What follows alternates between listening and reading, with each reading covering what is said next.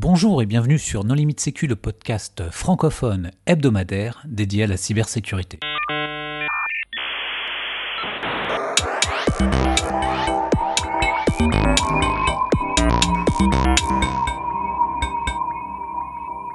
Alors aujourd'hui, un épisode sur Burp Suite avec Nicolas Grégoire. Bonjour Nicolas. Bonjour. Pour discuter avec lui, les contributeurs No Limite Sécu sont Nicolas Ruff. Bonjour. Jean-Philippe Gaulier. Bonjour. Vladimir Collat. Bonjour. Hervé Schauer. Bonjour. Et moi-même, Johan Hulot. Alors Nicolas, en préambule, est-ce que tu voudrais bien te présenter? Euh, je m'appelle Nicolas Grégoire, je suis français, je fais de la sécu depuis 20 ans ou à peu près. Euh, que dire, j'ai une boîte, une petite boîte qui me sert qu'à moi-même, enfin je suis le seul euh, employé. Euh, et actuellement, je fais principalement de la formation euh, sur Burp, Suite. c'est ouais, la grande majorité de mon activité. Alors Burp Suite, qu'est-ce que c'est? Alors Burpsuite, c'est un outil euh, d'aide à la réalisation de tests intrusifs euh, sur des applications web. Euh, ou même des web services si on veut chipoter. donc c'est utilisé principalement par les personnes qui font des tests d'intrusion ou des personnes qui font du bug bounty.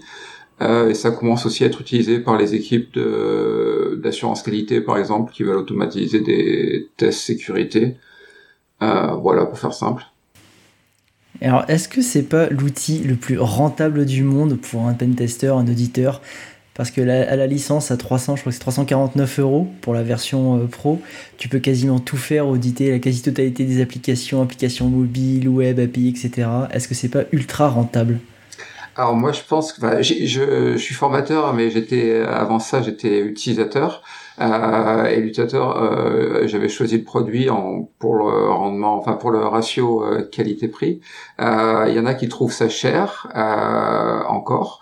Euh, mais à mon avis, dès qu'on est payé pour faire ce type de tâche, payé à, l'effort comme en test d'intrusion ou payé au résultat comme en bug bounty, c'est assez assez rapidement rentable. Surtout si bien utilisé entre guillemets. Et dans quelles circonstances tu as découvert cet outil? Euh, j'ai un passif de réalisateur de thèses d'intrusion.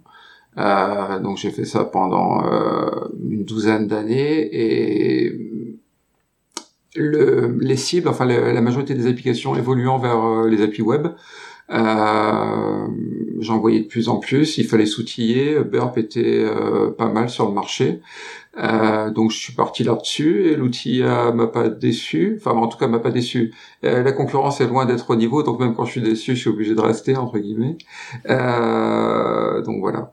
Est-ce que tu peux décrire un petit peu euh, comment ça fonctionne? Alors, de, mémoire, c'est du Java, ça Et, euh, et euh, quels sont les. On, fait quoi? Comment ça se présente? Quelles sont les interfaces? Comment j'utilise ce truc? Ok. Alors, c'est effectivement du Java, donc ce qui est déjà horripile pas mal de gens, mais on, peut faire abstraction de ça. Enfin, c'est un logiciel graphique, donc on a une interface. plein de boutons, plein de raccourcis clavier, etc. Euh, ça tourne sous Windows, euh, Mac et Linux. Et il y a une version payante et une version community. On parlait de la version payante, ouais, c'est Store d'idées, 350 euros par an. Community, bien sûr, elle est gratuite. Euh... Quelle était la question déjà? C'est une fois qu'on l'a installé, alors qu'on ah paye, hein, comment ça marche? Est-ce que c'est magique? J'appuie sur un bouton démarrer en ayant indiqué ma cible et ça fait tout le reste? Ou euh, est-ce que je suis obligé de prendre une formation? Ok. Alors, euh, ça tend à devenir un point and click ou en tout cas à être utilisable en point and click. Donc, euh, les versions actuelles, on peut donner une URL euh, et lancer un scan sans avoir euh, généré de trafic a priori ou euh, interagir manuellement avec l'outil. C'est loin d'être la façon la plus efficace, je dirais. sinon, ça fonctionne comme un proxy. Donc on configure euh, un navigateur pour utiliser euh, Burp comme, euh, comme proxy, comme si on utilisait un Squid ou un proxy d'entreprise quelconque. Burp va proxifier comme c'est son job. Donc d'un point de vue utilisateur, c'est à peu près transparent une fois que la configuration est faite. Et côté Burp, on voit tout le trafic. On peut le rejouer, enfin on peut l'analyser déjà, on peut le rejouer, on peut le modifier, individuellement ou en masse, on peut modifier le trafic à la volée euh, dans les deux sens. Euh, c'est principalement pour HTTP. mais euh, WebSocket arrive discrètement. Enfin, on peut commencer à manipuler du WebSocket, mais c'est loin d'être aussi puissant que ce qu'on a pour HTTP. Euh, Juste pour préciser pour nos auditeurs, euh, lorsque tu dis HTTP, il y a aussi la possibilité de faire une proxification sur HTTPS en incluant les certificats. Oui, alors absolument. en fait, c'est tellement en fait, du point de vue du proxy, euh, le trafic HTTP et HTTPS, c'est le même euh, parce qu'il y a une rupture de session SSL. Donc le proxy voit tout le, trafic euh, et pour ça, il présente un faux certificat au navigateur. tout ça pour dire que HTTP ou HTTPS, c'est exactement la même chose une fois qu'on est dans Burp. Donc oui, quand j'utiliserai HTTP, HTTP, ça sera à la différence de WebSocket plutôt que la différence de HTTPS. Et d'ailleurs, tu parlais de WebSocket. Et euh, quel est l'avenir de, ce type d'outil, entre guillemets, en mode texte? Parce que ça reste du texte que l'on manipule majoritairement, avec euh, certaines entreprises dont je ne citerai pas le nom, euh, mais qui embauchent un des, un des intervenants de Limite Sécu, qui pousse à HTTP2 et maintenant à HTTP3, où finalement tout devient quasiment du binaire, et, et, donc tu peux plus intervenir comme sur un protocole texte comme les HTTP, ou même genre encore du SMTP et des protocoles comme ça. Est-ce qu'il va falloir passer à des outils euh, type genre canapé qui te permettent d'intervenir sur des protocoles purement binaires alors, je répondrai en, deux points. Euh, le premier, c'est euh, que le format de ce qu'on manipule à l'intérieur de du protocole, donc gardons HTTP, ce qu'on manipule à l'intérieur de HTTP, c'est pas tant ça le problème. C'est-à-dire que manipuler des données binaires encapsulées dans du HTTP, c'est c'est pas les fonctions natives de Burp, mais c'est loin d'être euh, impossible ou compliqué. Ça peut même s'outiller de façon super efficace. Euh, il y a des extensions pour ça euh, qui le font bien. donc les données binaires dans HTTP c'est pas le souci. Le souci, ce sera plutôt pour un outil comme Burp le changement de paradigme, une requête, une réponse.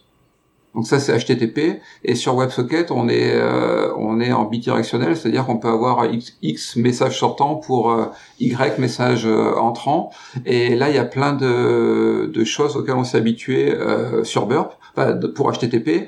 par exemple le repeater, on envoie une requête, on récupère une réponse et ça nous semble normal. Mais si on passe sur un truc qui est, qui est non, enfin qui fonctionne pas sur ce mécanisme-là, euh, il faudra, enfin l'outil euh, conceptuellement, il faudra revoir euh, pas mal de choses. Ça c'est pas mon problème, c'est le problème des gens qui développent l'outil. Alors le repeater, justement, c'est une des parties géniales de Burp, puisque sur la première partie, on, on, envoie une requête et ensuite on a la possibilité de l'envoyer dans un onglet, repeater, pour rejouer cette requête à l'infini en modifiant les, euh, les paramètres. Euh, est-ce que euh, tu as des choses à, nous dire? Est-ce qu'il y a des astuces? Comment on se sert bien de cette chose-là? Alors la première astuce, c'est que, enfin, Repeater, c'est grosso modo le premier outil que les gens utilisent dans Burp. Ils commencent par le proxy historique, est l'endroit où on voit le trafic. De là, ils envoient Repeater, comme tu viens de le décrire, et après, ils travaillent dans Repeater. Et certains s'arrêtent là. Euh, et en fait, il y a un bouton SAM qui permet d'envoyer les requêtes sur le réseau. Et il n'y a pas de raccourci par défaut, je crois. Et je suis un gros fan des raccourcis clavier, donc mon, mon, mon conseil dans Repeater, ça serait de binder un raccourci clavier au bouton euh, euh, et comme ça, on n'a pas besoin d'attraper la souris à chaque fois qu'on veut aller euh, envoyer une requête. Ce qui permettrait d'être plus focalisé sur euh, ce qu'on veut faire et de dépenser moins d'énergie intellectuelle à émettre les requêtes. Enfin, ça c'est vraiment, je suis pas là pour faire la pub, mais c'est un des points vraiment où j'insiste sur la formation, euh, de minimiser le coût de, des actions qu'on veut réaliser. Enfin, les actions les plus courantes, elles devraient être euh, quasiment toutes euh, en mémoire musculaire. Enfin, si vous faites du pen test web tous les jours, ça devient rentable de pas utiliser la souris. Et l'outil permet aussi la scriptabilité, le développement de plugins, etc. Donc tu peux étendre l'outil à l'infini comme tu veux. Je veux dire, si tu as, si une touche, euh, si tu as une pédale ou, euh, ou, un volant, tu peux aussi utiliser ces, ces fonctions supplémentaires dans l'outil. Euh, tout à fait. Alors l'extender, euh, donc l'extender, c'est l'outil qui expose l'API euh, pour les extensions. On peut quasiment tout faire et, et en fait c'est marrant parce que d'un point de vue de l'écosystème des extensions, tout le monde attendait ça, enfin tous les power users attendaient ça. Quand c'est sorti, tout le monde a codé des extensions dans tous les sens.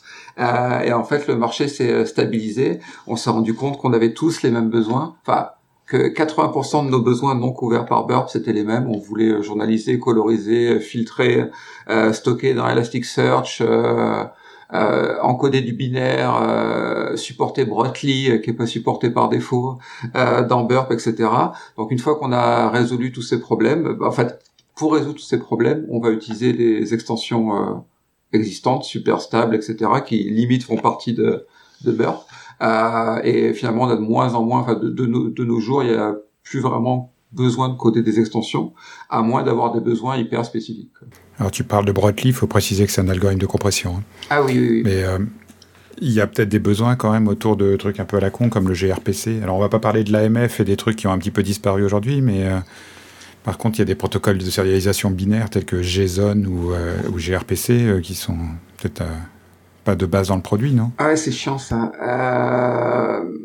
AMF, enfin euh, AMF, j'ai de l'expérience parce que j'ai des clients récurrents qui sont en full AMF, enfin qui heureusement ils en, ils en, ils en sortent. Euh, et euh, du coup, j'utilise Charles dans ces cas-là. Donc euh, bien que formateur euh, officiel à Burp Suite, euh, parfois je mets Charles devant mon Burp Suite pour pouvoir manipuler mes mes paquets AMF tranquillement. tous les protocoles sérialisés, c'est compliqué. G GWT, c'est compliqué etc. Euh, il y a des... JWT et des precated par contre, non? Ouais, mais chez les clients, ils s'en foutent. Ça. Enfin, euh, hmm. quand tu trouves ça en pentest, ça en pentest, tu vas pas dire au client, euh, c'est des precated, euh, désolé, euh, je passe mon chemin, quoi.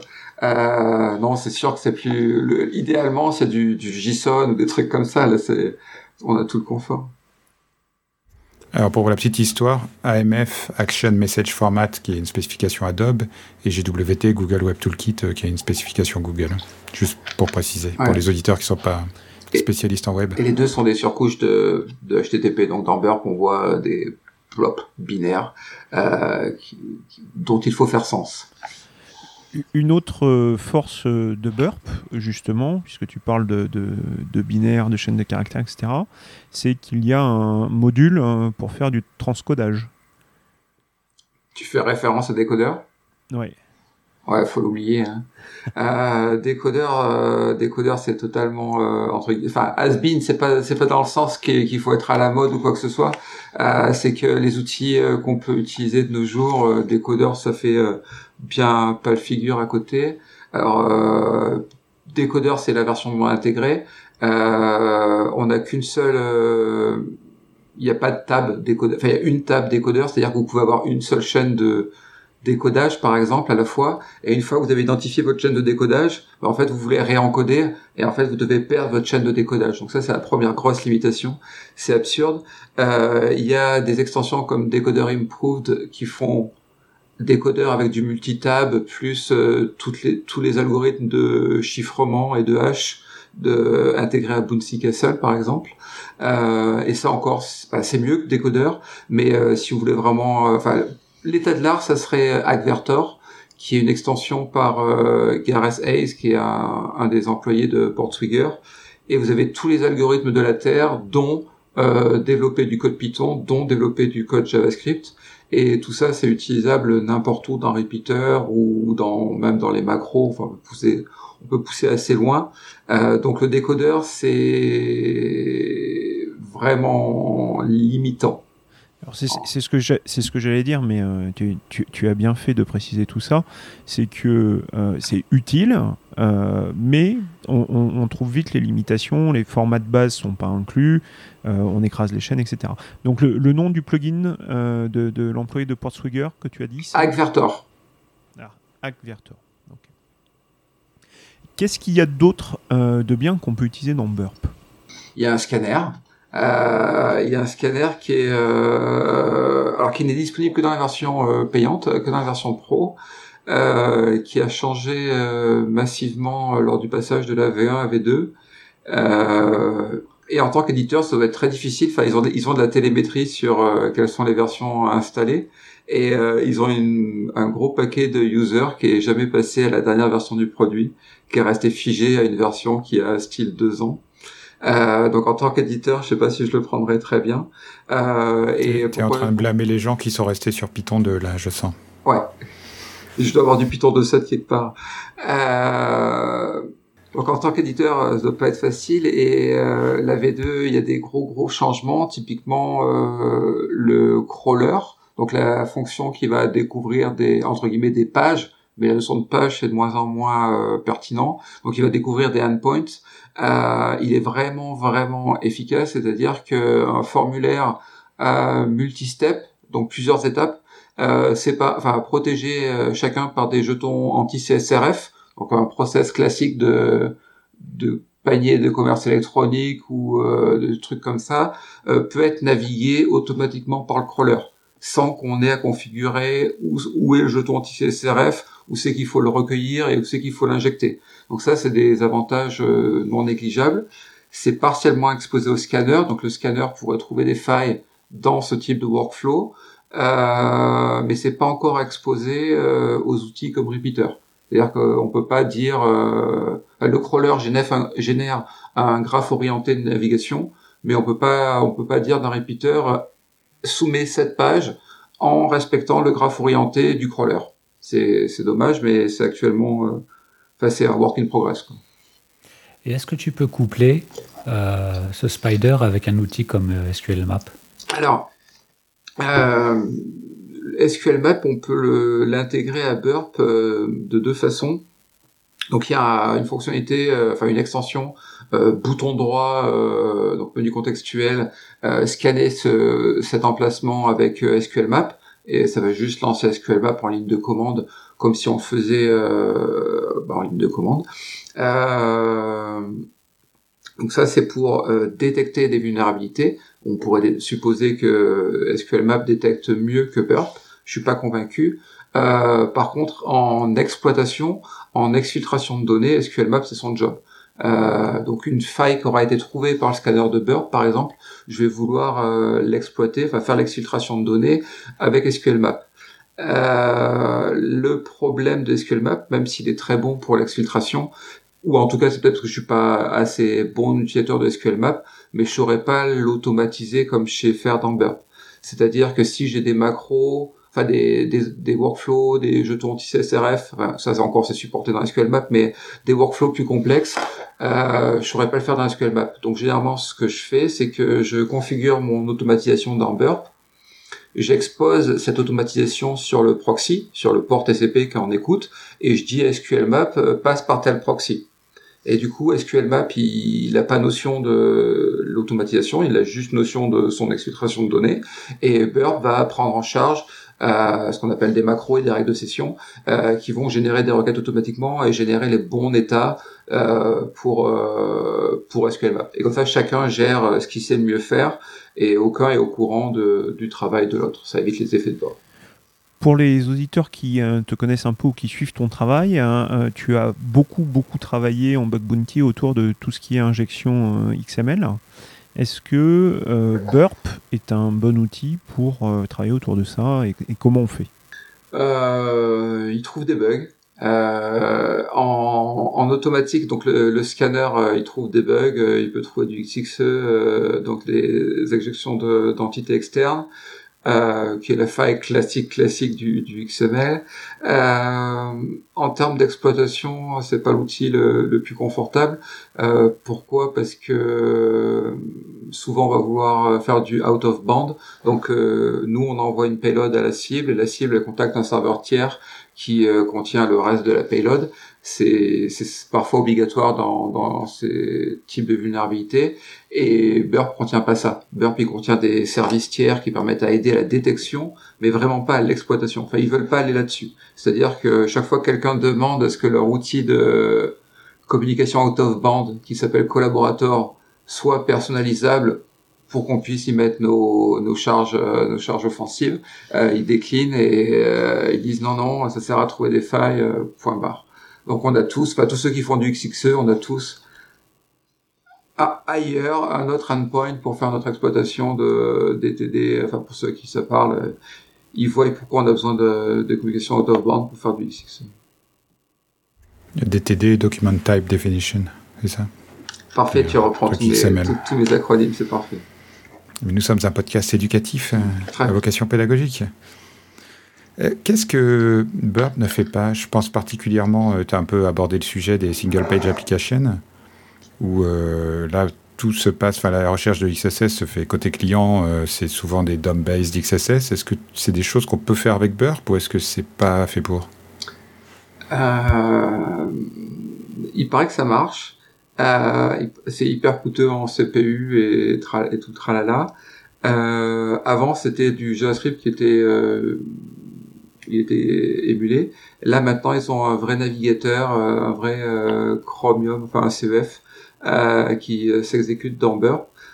Donc on pourrait imaginer qu'il hook des fonctions et qu'il détecte si les fonctions sont appelées et qu'on aurait de la détection 100% sans faux positifs grâce à, à, ce type de stratégie. Ça pourrait être l'idée. Euh, enfin, toujours, toujours est-il qu'ils ont récemment introduit un navigateur embarqué et qu'ils s'en servent de plus en plus. Pour l'instant, ils s'en servent pour le crawler.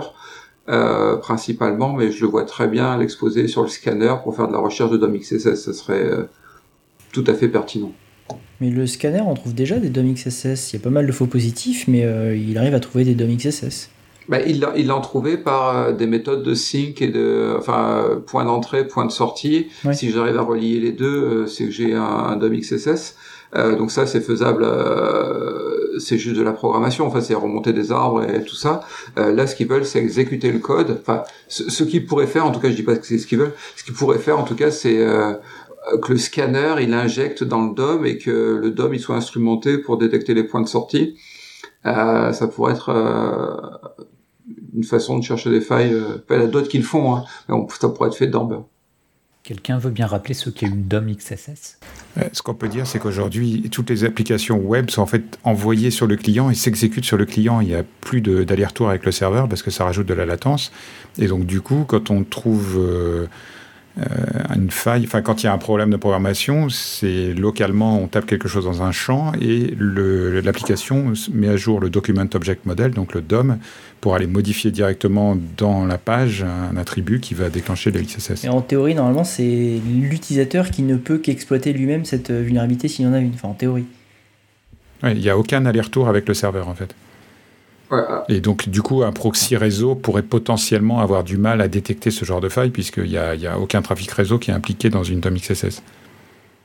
C'est pour ça qu'il faut détecter le JavaScript, enfin le code quand il est envoyé au client, il faut le voir passer, l'analyser, et là, détecter uniquement à partir de ça, euh, enfin actuellement, euh, le DOM XSS, ce qui n'est pas un problème trivial, ça serait mieux de l'exécuter et de se retrouver un peu à la place du client il existe de nombreux outils euh, de sécurité euh, dédiés aux pentesters avant tout.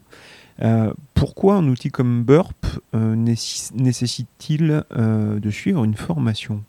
Ah, c'est une bonne question. je pense que ça n'a pas plus besoin d'une formation que IDEA ou Radar ou ou un autre outil complexe de ce type-là. le truc c'est si vous passez énormément de temps, enfin je veux dire, moi je vais bien lire la doc de, de mon couteau, j'achète un couteau de cuisine, je vais lire la doc, euh, au moins pour savoir comment entretenir la lame. Euh, ça me choque pas de faire pareil pour euh, pour un radio réveil, ça me choque pas de faire pareil pour euh, pour Burp, pour mes outils. Euh, en règle générale, donc si l'outil que j'utilise quand je vais en montant en tant que pour des tests d'intrusion, c'est Burp, j'ai tout intérêt pour moi et pour mes clients et donc pour mon facteur différenciateur, etc., à être le plus efficace possible. Du coup, euh, bah... on peut dire aussi que dans tous les outils que tu as cités, radar et autres, euh, pêchent un peu par leur documentation, alors que le blog de l'éditeur euh, Portswigger, euh, non seulement est très bien fait, mais en plus, il publie régulièrement des techniques d'attaque assez originales. Enfin, ils font de la recherche, de la R&D en sécurité web, en plus de développer cet outil. Oui. Donc c'est quand même une mine d'informations. mais est-ce que ce qu'il faut dire, c'est que euh, c'est beaucoup plus rentable de suivre une formation pour apprendre à se servir de manière pertinente d'un outil que d'essayer de passer des jours et des jours à lire la doc et à tester. Bah là, je peux que être d'accord. Hein. C'est mon argument de vente, grosso modo. Enfin, c'est. Mais euh, voilà, moi, c'est quasiment un job à plein temps d'être à, à l'état de l'art sur Burp, sur euh, l'ensemble des fonctionnalités, des extensions pertinentes, etc. Euh, J'ai été pentester. Un pentester, euh, s'il a 20% de son temps pour euh, policher sa boîte à outils, c'est bien le maximum. du coup, vu qu'il est vendu cher, il y a ça aussi. Euh, ils vendraient ces euh, heures 2 euh, euros, ce sera notre problème. Euh, les journées, euh, on a une vague idée du prix du TJM d'un pentester en France. En quelques pas longtemps, il a remboursé la formation. À partir de là, tout le reste, enfin éternellement, il gagne en rentabilité. Moi, je, Et pourquoi l'éditeur, pourquoi l'éditeur pour Swagger, il, il propose pas des formations pour son outil? Je crois que ça les amuse pas. C'est un vrai métier, la formation Hervé. Tu sais, il faut préparer des supports, il faut euh, se mettre à jour en Oui, mais enfin, Cisco, Microsoft, euh, Splunk et les autres, ils, vendent des formations pour leurs outils. Ils hein. vendent des certifications. Hein. Pas ils vendent des formations certifiantes. Puis les entreprises sont pas de la même taille aussi. Porte souvent, il y a combien de personnes? Je sais pas, 40 euh, max. Peut-être qu'aussi sur les 40, ils veulent essentiellement faire du développement, de la recherche de vulnérabilité et le commerce associé à ça, mais pas faire la formation. C'est combien de temps une formation euh, Burp aujourd'hui? Combien de? Jours euh, 4 jours. Enfin, pour la mienne, 4 jours. 4 jours. Euh, bah, grosso modo, euh, jour 1, on montre les trucs que tout le monde connaît, proxy, repeater, un peu d'intruder. Et les gens qui sont bons, ils travaillent leur efficacité. Et après, on complique les choses et on finit par des trucs où éventuellement ils faisaient ça euh, en dehors euh, de Burp avec du code Python. Enfin, un retour que j'ai souvent, c'est euh, parmi les pentesters euh, expérimentés, c'est oh je vais jeter plein de Python. Euh, ce qui pour moi est une bonne nouvelle parce qu'en fait il, se rend compte que ce qu'il faisait, euh, il sortait la requête de Burp pour le faire en Python et finalement ils peuvent faire naturellement dans Burp, enfin naturellement, efficacement dans Burp et puis ils gagnent des trucs comme le tri parce que tous les scripts Python ils vont sortir du texte et après, comment tu tries, comment tu colorises, euh, comment tu filtres, euh, c'est un autre programme. Alors que dans Burp, je leur demande, enfin moi je leur apprends à générer le trafic, éventuellement euh, en faisant euh, des manipulations en Python. Hein, dans Burp, c'est faisable, mais en tout cas, à la fin, ils sont toujours dans l'aiguille et ils peuvent facilement filtrer, coloriser, exporter, ce qui est quand même le job du. Enfin, à la fin, faut faire un livrable, quoi, souvent. Et est-ce que tu as des, gens qui n'utilisent plus du tout euh, Burp avec l'interface graphique, mais qui ne font que l'instrumentaliser et l'automatiser, par exemple avec des plugins comme Burp A? Alors je le vois un petit peu, euh, en fait je le vois sur deux secteurs d'activité. Donc les pentesters généralement non, ils restent dans l'aiguille, euh, mais les deux extrêmes, c'est-à-dire les bug hunters qui ont des, scopes vraiment massifs, des centaines ou des milliers, des centaines de milliers de hostnames par exemple, eux, ils vont vouloir euh, utiliser une API pour pouvoir driver des scans, par exemple, à, grande échelle. Euh, donc ça, c'est des gens qui ont des énormes scopes. Et l'autre opposé, c'est des gens qui font des scans très souvent. Donc par exemple, les gens qui veulent intégrer un, un pipe d'intégration continue, ils veulent éventuellement avoir une étape qui va faire un scan automatique burp. Et euh, ça, ça sera euh, exécuté par un, exemple un Jenkins et forcément il faut que ce soit faut qu'il n'y ait pas d'humain. Enfin faut pas qu'il y ait de GUI on va éviter de tout ça et l'idéal ce serait une API qui renvoie euh, je sais pas un XML ou du texte ou euh, du HTML pour euh, pour l'intégrer au ticket de au ticket d'exécution au log d'exécution. Typiquement Burpa c'est Burp Automator et il est euh, souvent utilisé justement pour l'intégrer dans le pipeline CICD justement pour faire des vérifications automatiques est-ce que tu pourrais donner euh, une ou deux astuces pour nos auditeurs euh, euh, qui, leur faciliteraient grandement la vie sur l'usage de Burp ou qui les inciteraient à passer à Burp? Faire une formation chez toi. alors, je suis pas sûr. alors, c'est gentil hein, de vouloir placer mes produits. je suis pas sûr que la meilleure valeur ajoutée ce soit pour des gens qui débutent dans Burp. C'est-à-dire que mon profil idéal, ça serait un, un an ou plus. Après, si vous avez 15 ans d'expérience, que vous avez écrit des extensions, que vous avez euh, reporté 15 euh, bugs dans Burp, etc., ça se jouera à la marge, ce que je pourrais apporter comme valeur. Euh, mais tous les gens qui connaissent Burp, qui l'utilisent régulièrement, c'est vraiment là que j'ai j'ai de la valeur ajoutée. En fait, ceux qui connaissent pas assez l'outil, ils découvrent, ils sont épatés par ce qu'on par ce qu'on peut faire, mais ils voyaient pas euh, comment ils auraient galéré sans ça. C'est-à-dire ils auraient réussi à le faire sans doute parce qu'ils avaient le besoin, ils y auraient répondu, mais pas de manière aussi efficace. Et c'est ça que que, que j'arrive à convaincre plus facilement les pentesters expérimentés. Nicolas, est-ce que tu pourrais nous donner une ou deux astuces euh, pour les gens qui voudraient utiliser Burp? Euh, Oui, alors des astuces, je suis censé en avoir euh, plein. Euh, donc je vais essayer d'en donner quelques-unes. Donc j'ai déjà parlé des raccourcis tout à l'heure, donc pour moi ça, ça, reste un gros un gros point un gros point fort. Ils sont disponibles, ils sont configurables. Euh, utiliser des raccourcis, euh, ça va beaucoup plus vite. Euh, donc ça c'est en termes d'efficacité euh, quotidienne. Enfin vous gardez euh, vous gagnez deux secondes, mais vous faites ça plein de fois dans la journée. une astuce couverture. Euh, par défaut, le, scanner de Burp, il va utiliser les cookies qu'a vu passer Burp. Donc ça, a des conséquences assez magiques, c'est que vous vous loguez dans une application web, vous lancez un scan et le scanner il utilise votre session. Euh, donc ça c'est ça marche bien, euh, sauf que par défaut les extensions elles vont euh, elles respectent pas ce, cette règle là. Donc si les extensions incluent des scans et que vous lancez un scan sur une appli authentifiée, tout votre scan va utiliser vos cookies de session et vous allez croire que ça marche ou enfin ça marche pour une partie du trafic. Et tout le trafic généré par les extensions il va pas utiliser le cookie de session. Et du coup il va rester tanké sur euh, la page de enfin il va recevoir une page d'accueil en retour ou une page de connexion ou un, un 403 ou un truc comme ça. Et euh, comment on change ça? Euh, dans Project Options, vous avez la règle par défaut euh, qui, qui est configurée pour le scanner. Il suffit de rajouter euh, Extender, donc l'outil pour les extensions, au scope et tous vos, tous vos scans pardon, euh, émis par des extensions profiteront des cookies de Burp comme le scanner normal. Donc là, c'est vraiment une case à cocher quelque part dans l'onglet scope de la règle par défaut et toutes vos extensions gagnent des, des super pouvoirs. Voilà les petites astuces. Alors, tu parles d'extensions, etc. Est-ce qu'il y a une marketplace qui s'est constituée autour de l'outil? Est-ce qu'il y a des extensions payantes? Est-ce qu'il y a des, systèmes de licensing?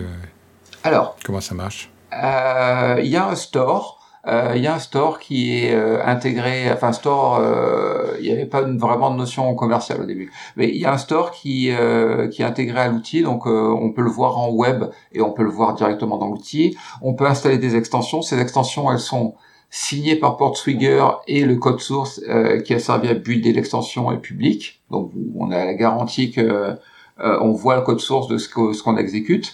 Euh, donc ça c'est le ce qu'on appelle le B Store pour Burp App Store je suppose. et en dehors de ça il y a tout un écosystème de d'autres extensions qui sont pas dans qui sont pas dans ce B App Store. Euh, en termes d'appli, de, d'extension commerciale, c'est très nouveau, j'en connais qu'une. Euh, elle s'appelle Bird Bounty et elle sert à implémenter, enfin elle propose des des, des nouveaux euh, tests pour le scanner. Alors euh, pourquoi ça peut être intéressant? Parce que c'est un des rares trucs fournis par une extension où il y a vraiment besoin d'avoir un travail permanent c'est toujours le même problème sur euh, est-ce que vous travaillez une fois ou est-ce que vous travaillez à chaque fois. Euh, une extension ou qui a un encodeur ou un journalisateur, euh, vous la décodez, vous la vous la développez, vous la mettez à dispo, hop, vous pouvez arrêter de travailler dessus. un truc qui fait qui fait des scans, il faut qu'il soit tout le temps à jour. Sinon, vous avez les scans de quand le produit est sorti. Donc, ça demande une main d'œuvre récurrente. Donc, c'est généralement raisonnable d'être payant. Et après, c'est surtout euh, facilement rentabilisable. Enfin, je dis pas que cette extension en particulier, en particulier, mais faire du farming de CVE euh, sur euh, du scope de Bug Bounty, euh, ça manque d'élégance. Enfin, c'est pas classe, mais si ça paye, si ça paye le loyer, pourquoi pas? Et Bug Bounty qui coûte, je sais pas, je voudrais pas dire de bêtises, mais je crois 80 dollars ou euros. Euh, un bounty, euh, enfin un bounty à moins de 80 euros, faut pas jouer. Donc euh, le moindre bounty payera l'extension. Donc ça peut être utile. Il y a un dernier point dont on n'a pas parlé tout à l'heure. tu as parlé du, mode requête-réponse. Et moi, j'avais envie de te dire, et HTTP2, alors, parce qu'avec le multiplexage des requêtes et le fait que tout est, tout est tronçonné et que chaque morceau peut arriver out of order, est-ce que c'est supporté correctement ou est-ce que ça va être un problème? Euh, Pour être franc, euh, très peu d'expérience euh, sur le sujet. Il y aura des il y aura des problèmes comme il y avait avec WebSocket où le paradigme de base, une requête, une réponse n'est plus valable et que l'outil est quand même pas mal conçu autour de ça. Enfin, d'ailleurs, enfin, c'est subtil, mais quand on pense qu'il ne voit que des messages qui sont composés donc d'une requête, une réponse, il y a pas mal de choses qui commencent à faire euh, à faire sens dans l'interface, et c'est un vrai problème pour bah, WebSocket, HTTP2, etc., etc. Est-ce qu'il existe des outils euh, qui sont équivalents ou concurrents ou similaires à Burp? Alors le, le, plus connu, euh, c'est Zap, c'est un projet euh, de l'OWASP, euh, open source et du coup gratuit. Euh, ça fait à peu près pareil que Burp. Euh, alors je suis très très très très mal placé pour avoir une opinion dessus parce que chaque fois que j'ouvre Zap, je me dis oh là là, je suis perdu. Il n'y a pas mes raccourcis. Le menu contextuel, il ressemble à rien que je connais. donc en fait, faudrait un débutant qui teste les deux pendant un mois par exemple et qui pourrait avoir une opinion. Euh, moi, je suis trop inefficace dans Zap euh, comparé à Burp, donc je, je, je basculerai pas. Après, il y a des, il y a régulièrement des projets qui se lancent et qui disent que on en a marre, on veut un Burp, euh, enfin un simili Burp dans un langage moderne, open source, euh, accès performance, etc., etc. Et puis, euh, quelques mois après, le projet meurt. Il y a quand même Fiddler de Microsoft que j'ai eu l'occasion d'utiliser dans le passé et qui, me semble-t-il, est encore supporté et qui est pas si mauvais, quoi. Enfin, il marche bien sous Windows en tout cas. C'est vrai, c'est c'est vrai, c'est mea culpa. Euh, je suis tellement peu sous Windows que j'oublie l'écosystème. Euh, il y a effectivement Fiddler qui, qui marche bien, euh, qui permet de faire des interactions basiques, au milieu, enfin aisément des interactions basiques. Euh, oui, oui, c'est je le vois beaucoup en entreprise typiquement. Euh, ça semble moins un outil de hacker. Bah, le nom de Fiddler semble plus connu que Burp par exemple, qui est réservé aux gens qui, qui piratent des trucs. Nicolas, où est-ce que les auditeurs peuvent te retrouver s'ils veulent te contacter? Euh, Sans surprise, j'ai un site web euh, www agari.fr. Agari, c'est A-G-A-2-R-I, c'est l'occitan, pour ceux que ça intéresse. Euh, j'ai un Twitter euh, de même type, agari underscore fr. Euh, à partir de là, vous aurez des liens qui vous mènera vers qu'est-ce que j'ai à vendre, mon training, que vous pouvez acheter directement en ligne. Euh, et j'ai aussi des trucs gratuits, c'est-à-dire que j'ai un compte Twitter euh, Mastering Burp qui publie très régulièrement des astuces de, sur Burp euh, de tout niveau. Euh, donc j'ai pas mal de, de gens qui, qui, le suivent si, ça peut intéresser vos, vos auditeurs éventuellement. Super. Et bah, dis-moi, en restant dans la ligne de conduite de nos limites sécu qui est la bienveillance, est-ce que tu aurais quelques anecdotes croustillantes à raconter sur tes formations? Est-ce que tu as vu des gens venir, par exemple, qui sont dit qu'ils allaient prendre une formation parce qu'ils allaient devenir riches avec le bug bounty sans rien connaître à la sécurité web ou ce genre de choses? Alors des gens euh, assez peu assez peu de gens qui pensaient acquérir des euh, comme tu dis des, des super pouvoirs. Enfin je dis à mes élèves qu'ils vont acquérir des super pouvoirs mais dans une certaine définition du terme. Euh, faut pas arriver avec aucune connaissance théorique ou pratique et espérer repartir bug bounty millionnaire. Mais j'ai eu des cas vraiment aberrants oui alors ce qui est marrant c'est que j'ai commencé mes formations en collaboration avec Hack in the Box euh, et leur événement en Europe, c'est Amsterdam. Amsterdam, c'est euh, la prostitution et le cannabis sont légales. J'ai vu des élèves venir soit pour l'un, soit pour l'autre, c'est-à-dire se faire payer une formation euh, sur l'argent de la boîte avec le voyage, l'hôtel, et eux, ils ont plus qu'à payer leur loisir. Et ces gens-là, on les détecte assez facilement. Ils viennent le premier matin et euh, ils demandent euh, quand c'est qu'on aura, enfin s'ils peuvent leur, avoir leur certificat de complétion euh, tout de suite. donc le Hack in the Box était très strict là-dessus, donc c'était non. Et généralement, bah, ils partent quand même. ils partent quand même, ils passent éventuellement le dernier après-midi, voir s'il n'y a pas moyen quand même d'avoir le certificat. voilà, ça, ça m'est arrivé deux fois. une fois pour chacun des deux des deux attractions d'Amsterdam. Euh, voilà, ce sont des, gens qui arrivent avec un iPad et beaucoup de mails en retard. Donc déjà, on peut pas installer sur un iPad, donc déjà j'étais assez surpris. Et en plus, il dit, ah, de toute façon, c'est pas grave, j'ai plein de mails en retard. Donc je lui ai demandé s'il pouvait le faire en dehors de la salle, ça serait mieux. Euh, voilà, c'est ce que j'ai de pire à peu près en, croustillant. Ok Nicolas, ben, écoute, merci beaucoup d'avoir accepté euh, notre invitation. Chers auditeurs, nous espérons que cet épisode vous aura intéressé et nous vous donnons rendez-vous la semaine prochaine pour un nouveau podcast. Au revoir.